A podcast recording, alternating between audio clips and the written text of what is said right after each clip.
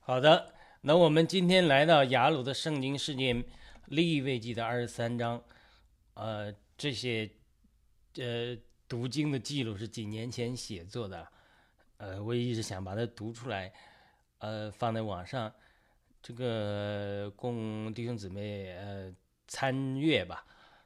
那那天有一个姊妹跟我呃聊天的时候提到说，这像个 library 一样，这的确是做的，就是我 不管有多少人听。呃，我把神给我的感动，我把它分享出来，放在网上，就好像整理了一个图书馆一样，它将来会有人看的。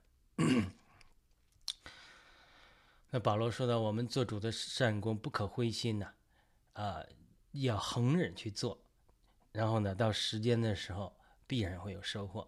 所以每天我都以这个话语来鼓励自己，然后呢，我们呃做主的功。不可灰心，然后呢，有一天他一定会有收获的。因为什么？所有的，所有的事情，特别是属灵的事情，它是播种到收割，它是有个过程的。那我们要恒心，每天第一件事最重要的是祷告神。每天早上我起，按照在地方教会养成的习惯，每天早上起来在主至少在主面前祷告半个小时、一个小时。那一天之计在于晨呐。如果早上没有这段与主的交通的话，一天很容易被事物牵引，啊，不能活在灵里。当然，这种周中间呢，我们要持续活在与主的交通里，而要读主的话啊。每天早上读主的话，这也是我在这个早上的这种晨更的时间里企图去做的。我们呃。过去养成习惯是每天早上坚持读三章旧约，一章新约。那么一年你可以把圣经读一遍，对吧？你可以，啊，其实在十几分钟都用不了。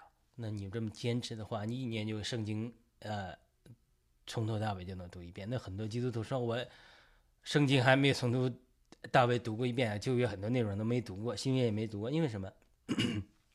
他不去从小处开始，他不去。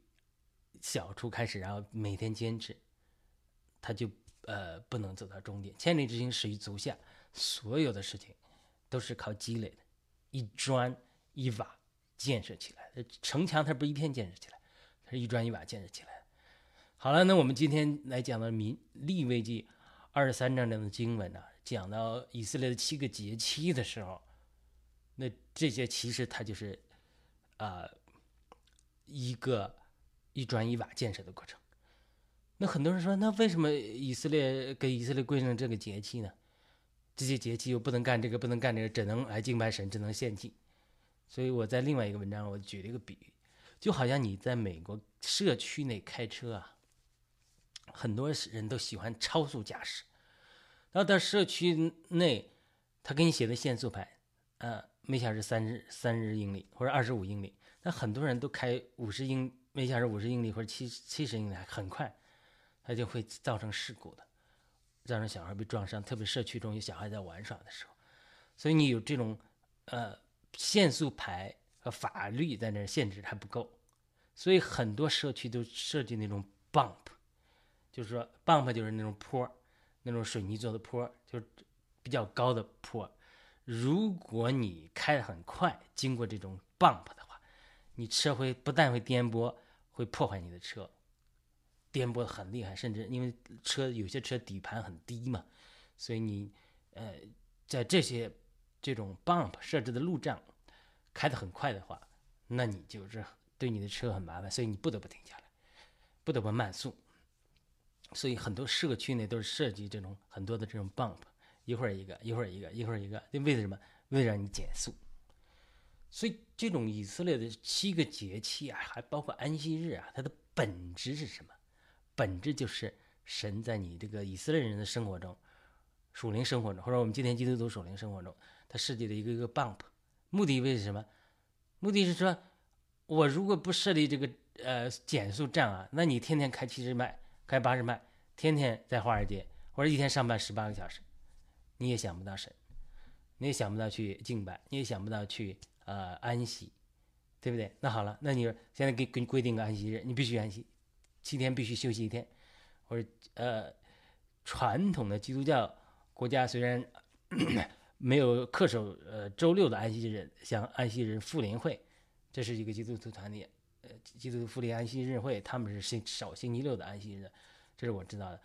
大多数基督徒都是以主日为所谓的安息日这种啊实际，他也不讲安息日。但是传统上的基督教教会就特别到圣经代，都比较呃传统上的教会，这传统的美国社会，因为进受这个基督教浸入比较深的人，所以一般。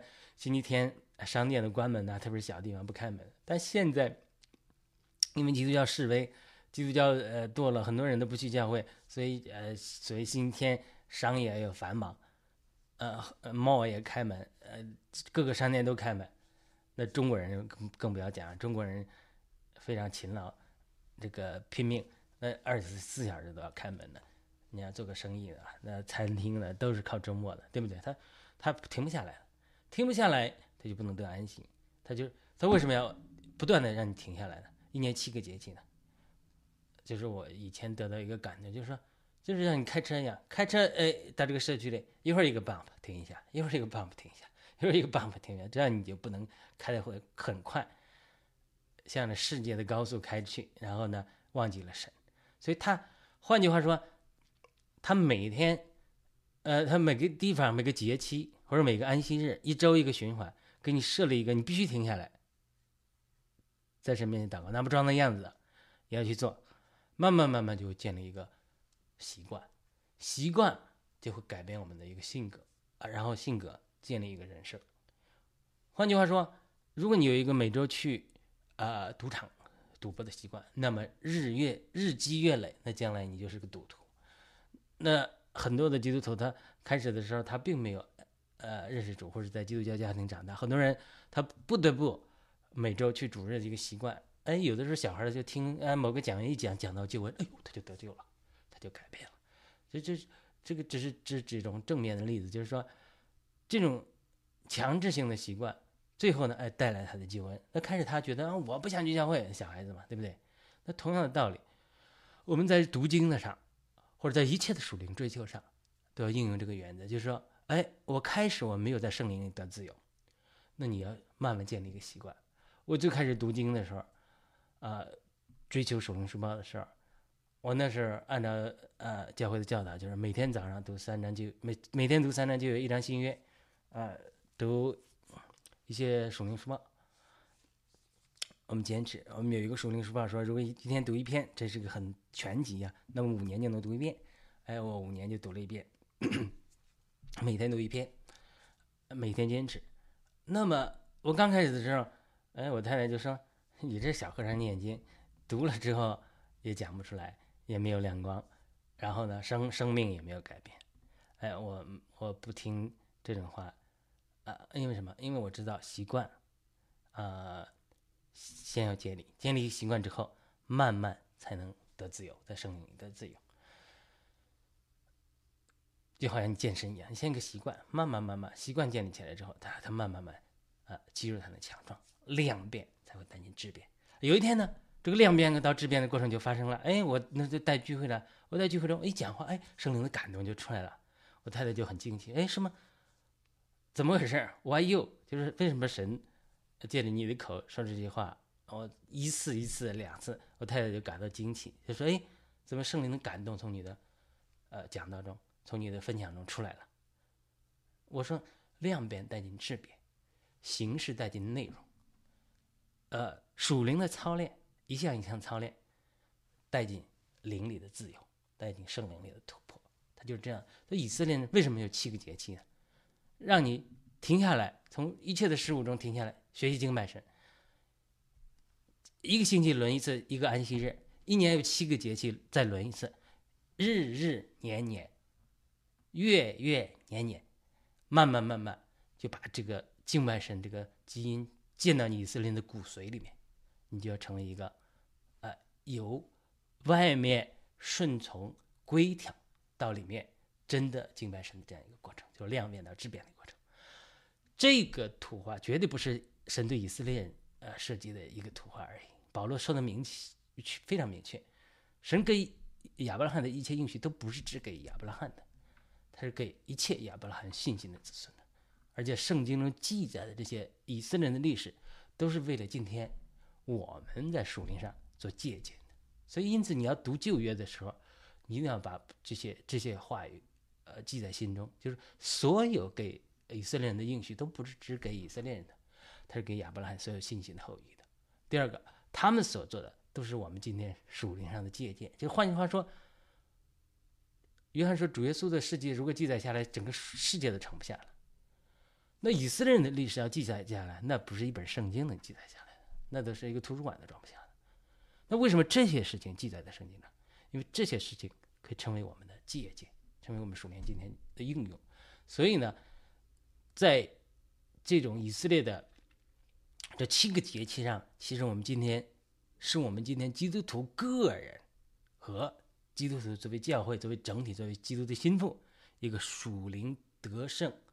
的一个时间表，换句话说，我现在给你建立一个习惯，让你每天读经，每周主日纪念我，吃我呃，把我的身体剥开，把我的血血喝了，为的是纪念我。主耶稣说，你要常常这样行，为什么呀？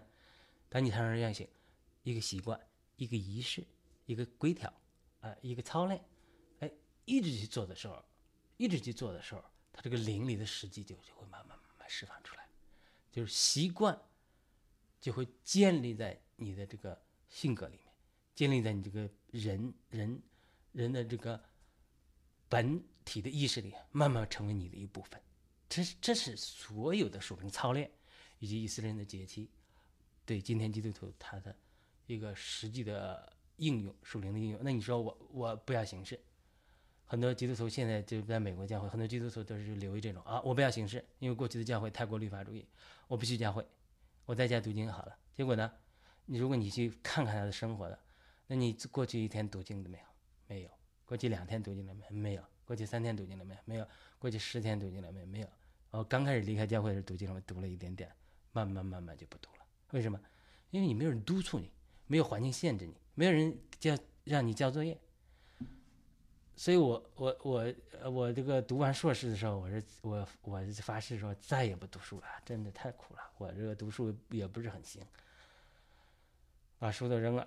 结果没想到神后来带我去做这种呃读学博士，学神学博士，教牧学博士。去读这个的时候，哎呀，这个作业真是让人头疼啊，考试让人头疼啊。但是呢。所有上过学的人或者做过老师的人，你这个学校学习没有考试，这个学习是不会进步的，他不会做到它里面去的。所以，他这种考试啊、测试啊、作业啊，都是帮助我们学习最好的工具。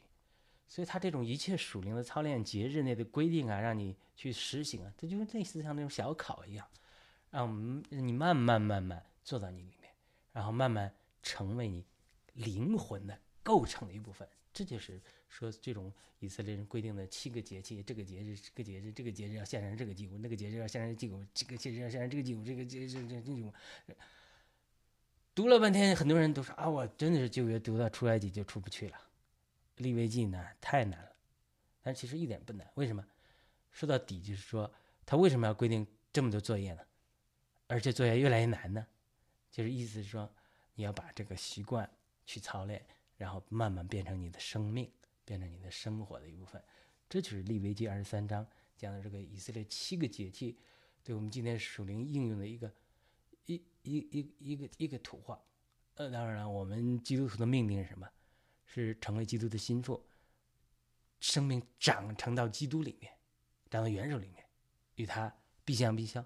但是你离这个你蒙召的时候得救的时候，肉体罪世界还这么多，神的目标是这么高。你的起点这么高，那怎么办呢？就是说，一个台阶一个台阶登，一个一个台阶一个登，一个一个操练一个操练去做，一个操练做做，他这个一个节气一个节气操练，一个节气一个节气操练，一个节气一个操练，所以他这个七个节气的预表，就是说，表明一个人个人基督徒生命成熟，不断操练，最后到达这个顶点的过程，也也预表今天基督徒属灵的生命，基督教不是基督心腹属灵的生命，从一点一点，呃，开始。一直一直往上走，一直往上走，一直往上走，一直往上走，一直往上走，走到这个顶点的过程。好了，那我们来读一下我们这个经文。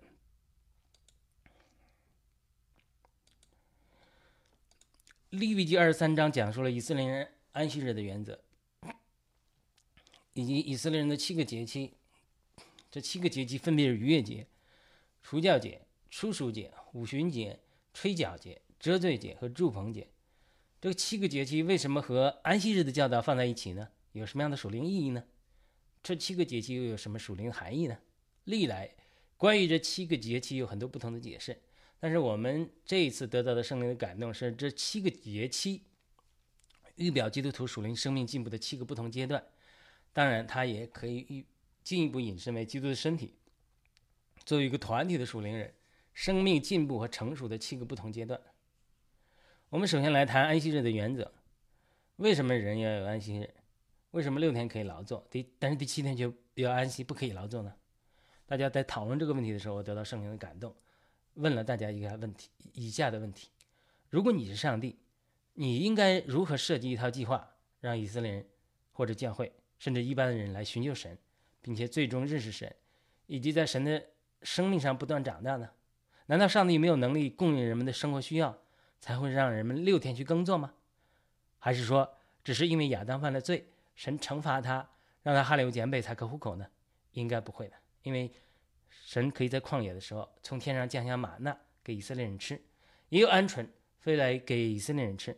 可见神并不是因为无法供应人的物质需要才让人六天劳作的，而是六天劳作的背后有神的美意，就是让人通过六天的劳作，能够不断的认识到自己的不足，也更认识对神的需要。但是大家开始没有懂我说的是什么意思。我就问一个做医生的朋友说：“那你到天堂还要不要做医生呢？”他说：“他相信天堂还是有职业的。他看过见证说天使也有不同的职业。”我觉得他没有理解我的问题。我就继续问另外一个做会计的朋友说：“到天堂要不要做会计？”他说：“可能不要了。”我我说：“按照我们上周读过《使徒行传》十七章的话，神给每一个人设定了时期和疆界，好让他们寻求神并揣摩而得。”如果没有天赋的许可，没有一件事情会发生。所以呢，他能够做会计，在地上做会计，也是神觉得他对这个朋友最有利，就是这个职业会帮助他最好的认识神。同样呢，那个做医生的朋友也是这样。除了我们所做的能够造福其他人之外，主要是神觉得这些职业会帮助我们更好的认识神。呃，我分享了这些，这两个朋友似乎渐渐的明白要我我在说什么了。呃，我就继续分享说，比如呢，我们把把神想象为一个老师，当然不用想象，神就是我们的老师，主耶稣是我们的师尊，对不对？他在上课训练我们，或者神就是我们的父母，当然他就是我们的父母，来训练管教我们这些儿女。最好的方法是什么呢？老师教学最好的方法就是给学生上课一段时间之后，给学生留一点作业考察他们一下。凡是上过学的人都知道，如果老师不留作业、不考试。往往这门课程上完之后，就很容易忘记所学习的内容。但是如果有考试的压力的话，这些因着考试的压力而学到的知识，往往让我们印象深刻，不容易忘记。或者我们可以说，考试是让我们学习更好、更有效的方法。同样，神设立的六天做工的原则，第七天不做安息、不做工而安息的原则也是这样，并不是说第七天安息日什么都不做，这就是符合神的旨意，不是的。神的旨意是说，让我们在六天通过工作学习之后，能够有一天时间，有一天时间花心思来反思一下，看他自己学到了什么没有。那好了，既然神神对亚当说你要啊呃汗流浃背才可糊口，那那就汗流浃背一直忙个没完了吗？汗流浃背六天之后，第七天反省反省，说我当初怎么偏离了神，对不对？然后我现在要敬拜神，他是他是这样六天和七天联系在一起的。比如说，美国在美国申请研究生学位需要准备 GRE 考试。当时我参加 GRE 考试的时候，刚刚开始机考，大家发现发现当时机考的设计是这样的：如果你同一个难度的这个这个层面的题目答对了，就会有个新的难度的题目出现；你如果再答对了，继续会出现更大难度的题目，直到考试结束。但是如果你第一个难度答错了，对第一个题答错了。就同这个这个难度的，他会继续再出一个同一个难度的题目，还是这个难度的。如果你答错了，他又继续给出同一个难度的题目，直到你考试结束。就两个人看似都是在答题，但是考试结果的分数是大不一样的。因为什么？因为你一直没有过第一关。同样，神给我们设计的人生道路也是这样的。比如以色列人离开旷野美到美地，经过四十多个战口的试炼，有些人倒闭在旷野，始终没有进入美地。但加勒和约书亚却进入了美地。神对每个以色列人的应许都是一样的，但是不是每个人都进入到神应许的丰富里去。人的数字是六，因为人是第六天造的，所以前六天可以预表人的努力。第七天是暂时结束人的努力，来寻求神，来寻找神，认识神，或者分享认识了多少神的日子。我最近陪女儿第一次参加美国复活节寻找彩蛋的游戏，可以说安息日的原则其实是和复活节找彩蛋的设计是差不多的。美国牧师比尔·强生说：“神把好东西藏起来是为了我们去找，这并且找到，不是藏起来让我们找不到。”英文就是说：“God hide treasure for us, not from us。”找彩蛋就是父母把彩蛋藏起来，目的是让小孩子去找。越小的孩子藏得越明显越好找，他们找到了，小孩子开心，父母也开心。使徒行传十七章二十六节至二十七节说，他从一本造出万族的人，住在全地面上，并且预先定准他们的时期和居住的疆界，要叫他们寻求神，或者可以揣摩而得。其实他离我们个人不远，所以你要知道神的心肠是让迷失的人类找到他，所以就安排了人生，就是六天所预表的。希望人能够最终找到他，就是第七天所预表的。有的人一下子没有找到神，所以神就给他延长寿命，让他一年有五十几个一周的循环，然后一生有几十年的时间，来不断寻找神啊，让他们最终找到。呃，很多人很幸运，很快就找到了神，就进入了到了安息日的时机，就是神在在神里面，神人都得安心。人有了神，自然就有安心。神是天赋，神失丧的日子回来了，他自然也有安息。这就是安息日的实际，就是安息日实际就是说，神把人找回来，人找到神，大家在交通。但是有的人不够幸运，挣扎一生也没有找到神，那他一一直一直在前六天的原则里，他没有进入第七天安息日的原则里，因为他没找到安息，对不对？为什么他不是外面不守安息日或者不守主任？因为他没找到安息，因为人没有神找不到安息，神没有找回这个世上的迷羊，他也没有安息。这个是安息日的实际。安息日的实际是什么？找到了神的人，神也找到了人。找到了神的人是否能每天能够认识神，并且在被神充满上获得进步呢？哎，就是你生命的变化能不能进步？这又是另外一个循环。这就是以色列人的关系，他们是神的选民，但是呢？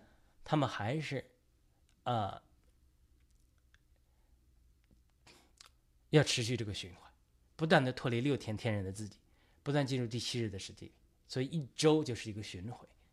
换句话说，第一个阶段好像基督徒的得救历程，第二个阶段好像基督徒的成圣历程。你基督徒也是这样啊，没得救之前一直寻找啊，到处寻找，最后哎一下找到了，得着安息了，就进入安息日的原则。那进入安息日的原则里啊。好了，你这个生活就完了吗？不是的，你要进入另外一个阶段，每周六天工作，第七日寻找神、敬拜神、经历神，它是这样这样一个整体循环的原则。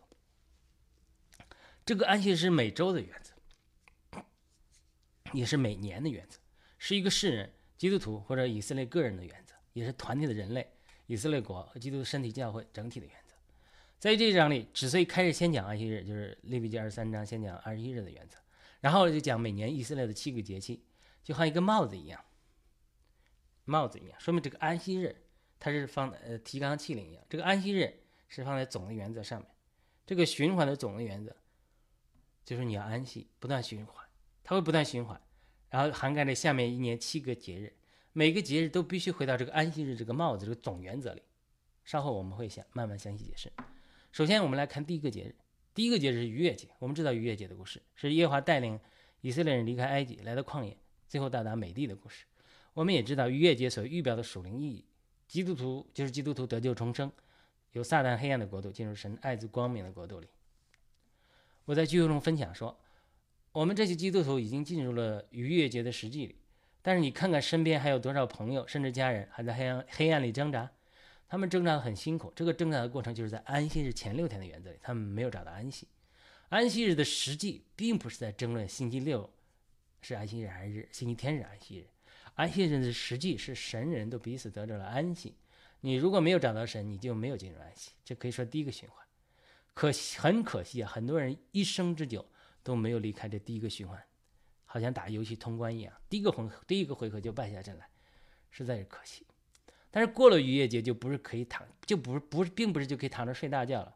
用中国人的话说，这不过是万里长征才走了第一步。犹太日历的正月十四的逾越节之后的第二天，就是正月十五日开始，就是无教节。这个无教节的循环虽然说是七天，但是绝对不是仅仅七天。它的原则适用一个七天一个循环。换句话说，我们知道无教节预表的基督徒应应该过一个圣别无教的生活，哪有只过七天就抛在脑后的道理道理呢？它也是一生之久的，七天只只不过表示一个循环。所以无教节也再次回到本章开始设立的一周安息日的七天的原则里。我们要一生之久不断的吃无教的食物，就是基督，不断的被基督的生命所充满，然后变化成为他同样的形象。到这里可以说。这个通关游戏你打到第二关了，很多人在这一关就过的挂掉了。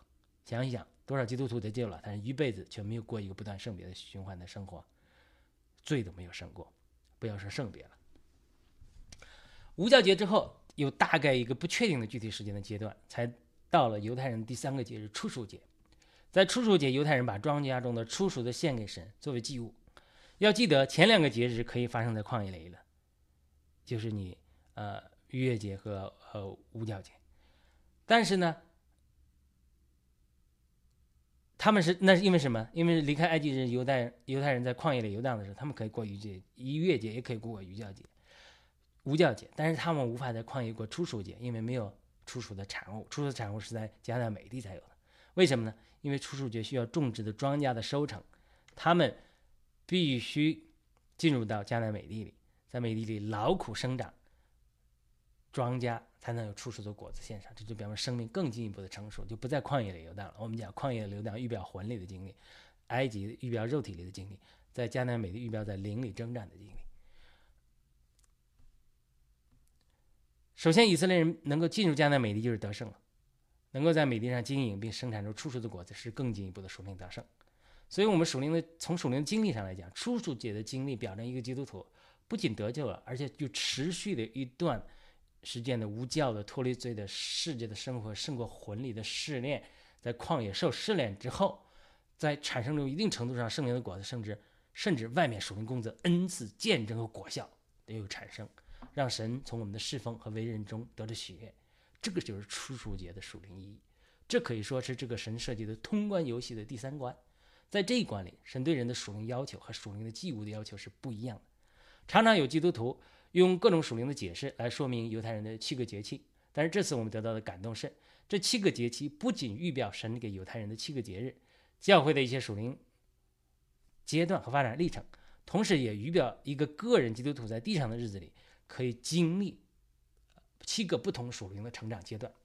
我在聚会中分享说，我们没有充足的时间来研究但以理书的许多七启示录的七晚、七印、七号等等关系，但是我有一个感觉。这些七和以色列的七个节气，或许在某些程度上有一些关系。呃，没有人能够知道神的经纶、神的计划什么时候最终完成。但是我猜测，耶和华给以色列人的七个节气里可能蕴含着这个奥秘。我大概从二零一五年开始有很多异梦，其中不少异梦也看到一些天堂的景象，因此我特别格外留意别人的天堂见证。而且天堂见证在最近几十年来，呃，也是可以看到。有越来越多的趋势。美国一个女先知叫凯特·科恩，凯特·科尔，她也很有争议的一个人啊。呃，当然她是呃有自己宣称呃有天堂见经历很多次，呃几千次，她说怎么样？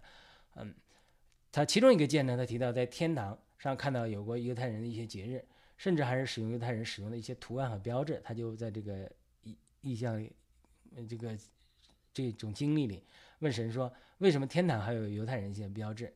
神回答他说：“这本来就是我的标志，好不好？我只是借给他们用了一下。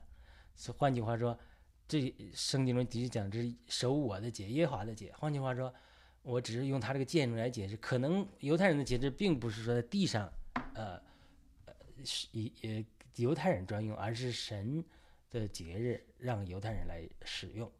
呃，如果这个见证是真的话，那么如果天堂上继续过一些犹太节日的话，那么在一定程度上说，可以说明这个循环不是在地上终结了，到天堂上还会继续。呃，这是我很呃也在很多人天堂见证里听到的，就是基督徒上天堂之后，大家不是说都是完全对神的认识程度是一样的，不一样的，还是有呃差别的。呃，类退后的还需要别人，呃，无论是呃比较进阶的基督徒圣徒啊，或者说天使啊，来教导他们去学习的，还是可以不断学习更多认识神的。很多人认为到天堂之后，大家就是哈利路亚一模一样了，不是的。呃，当然这些见证信不信，只能在于我们个人的决定啊。呃，因为我们地上的很多事我们也搞不清楚，何况天堂的事情，对不对？但是我的建议是，不要轻易否定人家。呃，我在这里不是讲天堂见证，而是在讲地上基督徒属灵的循环和生命成长的不同阶段。初熟节除了献上禾捆之外，你看初生节要献上什么？禾捆之外，还要献上一个一岁的、没有残疾的公绵羊羔做翻祭。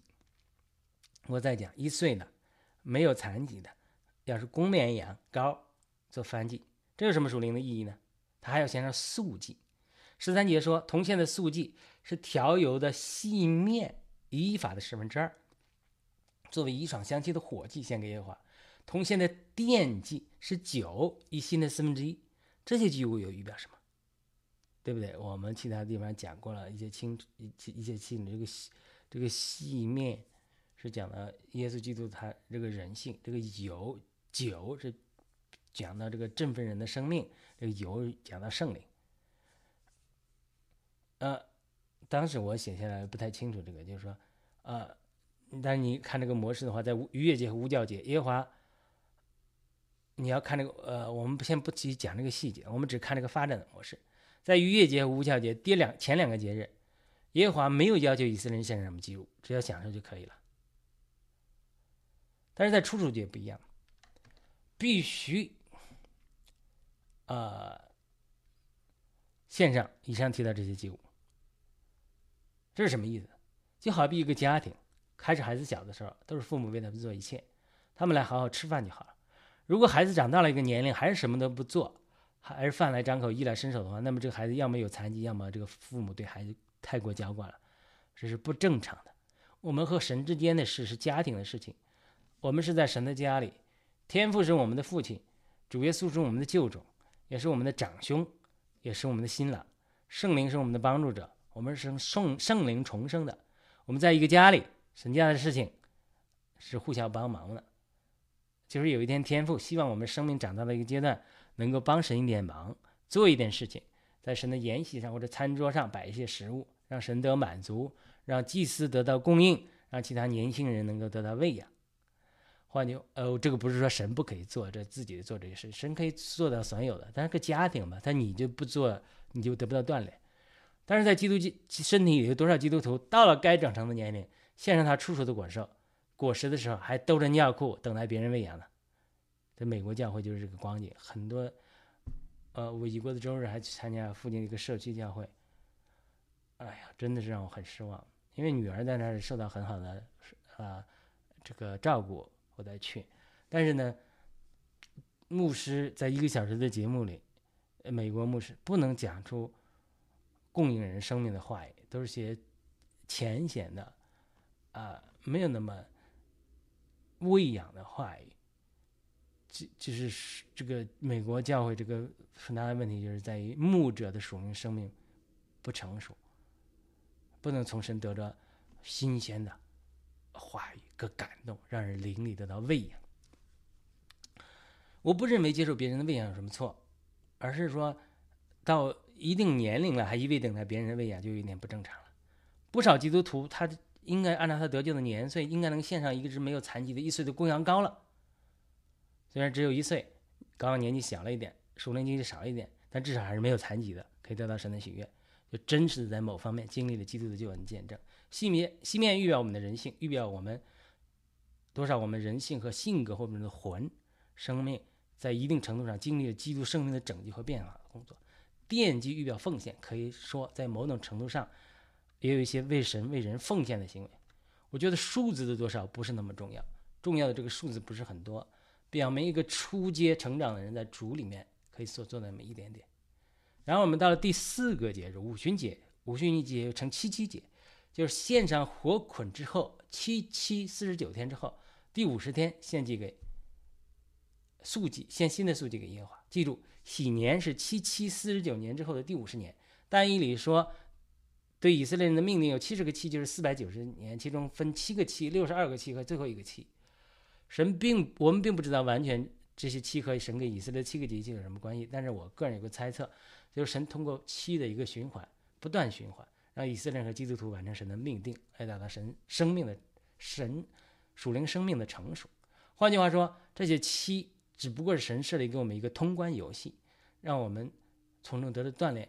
这个游戏是神教育他孩子成长的一个工具，我不觉得具体猜测这个循环哪一天会完成有多那么大的实际意义。最重要的是，我们要珍惜神把我们安放在第一个期每一个期的循环里。我们今天在这个六天里，对不对？我们马上一个第七天安息日来了，我们在六天里好好劳苦，呃，汗流浃背。但是在这过程当中学习神、经历神、见证神。到七日的时候，我们有呃反思的时候，又把神彰显出来。做好自己的每一个七，每一个七天，活在当下，好好学习神赐给我们的功课。等时间圆满的时候，神就自然带领我们走出这个循环。很多基督徒生命他不能长进的原因是吧？他一直在这个这一个同一个阶层这个七个循环来打仗，一一周七天过来，一周七天过来，平行的走，平着平面的走。但是新耶路撒冷是个山，是螺旋式的往上走，你是可以有啊有有高高低低的。呃，这个属龙的生命成长是这样，但它是螺旋式的上升，或高或低，一直走上。你如果给平面上走，永远走不出来。就很多基督徒一生，他这个属灵生命的成长阶段，在神面前是 flat，就在这个平面上，因为他没有借着一个一个期的循环，不断进前，借着呃以弗所二章十八节讲，呃，借着在基督里。在一个基督里，然后借着圣灵的交通，不断进前到神的面前。你怎么进前到神的面前？启示录讲的什么？神和羔羊宝座在耶路撒冷新耶路撒冷的山上，然后呢，有生命的河水沿着新耶路撒冷下来，就是一个循环。然后，呃，这个河河旁边就是这个河河河是留在路中间的，这个路也是新耶路撒冷的路是金子做的，它也是一个螺旋式的循环。从上到下山脚，换句话说，你从山脚上一直往上攀登，螺旋式是攀登，最后你是又到神和羔羊的宝座上。但是呢，这是这是一个从下面往上走的过程。但是新约告诉我们，基在基督里，我们已经与基督同坐在宝座上了。那你应该坐滑梯一样，呼呼就滑下来了。它是两个经历，我们都要有，一个是从山下往上爬，另外一个直接在信心中进到至圣所，在宝座上从宝座上呼呼下来。它是它是应该这样的。它是个七，它是个循环，它是个螺旋式上升的一个循环。把我们的眼目聚焦于日子约束，什么时候被提或者什么时候良辰吉日是没有意义的。完成神通过我们这个设计，让我们达到属灵成长才是关键。五旬节是圣灵浇灌的日子，也是教会诞生的日子。可以说，五旬这个节，五旬节这个节气是非常独特的，是犹太人和外邦人嫁接的日子，是主的肉身兄弟雅各在宣布教会接纳外邦人的时候。引用先知的话说：“神预先拣选了外邦人，让他们本来不成为神的选民的，要在今日成为神的选民。”换句话说，用现在流行的话说，五旬节是神设立的超车道。神虽然拣选了以色列，但是如果以色列不好好玩这个游戏的话，那么神会引导其他的选手上场，不是为了淘汰以色列，而是为了给他们施加压力，让他们好好参与。五旬节虽然讲的是收割丰富，但是却特别提到不要割尽田角，给穷人留口活路，就反映了神这个思绪，就是意思是说，犹太人你的确我祝福你，但是呢，我我给外邦人留了一个有留了一个参赛权的，你不乖，那好吧，我将保罗在罗马书九章十一章进进来了，外邦人就进来给你引发你的嫉妒，看你看你看你，我先暂时呃抛弃你。暂时把你从枝树上砍下来，我给另外给给外邦人玩一玩，外邦人人数满了，我要让你得救，管教你一下，你不拒绝拒绝神吗？拒绝神的救恩吗？哎，你先退出赛场吧。他不是说个人不可以得救，但是作为基督徒，作为犹太人一个整体，他必须要等外邦人人数满了，这是保罗的话说了，才能啊全家得救。五旬节的祭物更加丰富，包括两个祭摇祭的饼做新素祭，没有残疾的一岁的羊羔七只，还有个大的公牛犊一只，公绵羊两只，和饼一同奉上。这些铜线的素与铜线的素祭和奠祭要做翻祭献给耶和华。一只公山羊做赎罪祭，两只一岁的公绵羊羔做平安祭。祭司要把这些和出售之物的饼，连同两只公绵羊羔一同做摇祭。总之，祭物比初数节的经历更加丰富。五旬节常常用来表明圣灵的丰满和圣灵的浇灌。我个人感觉，这些祭物表明经历了圣灵的充满和浇灌之后，显明了圣灵的恩赐，以及圣灵在我们里面变化的工作带来的圣灵的果子。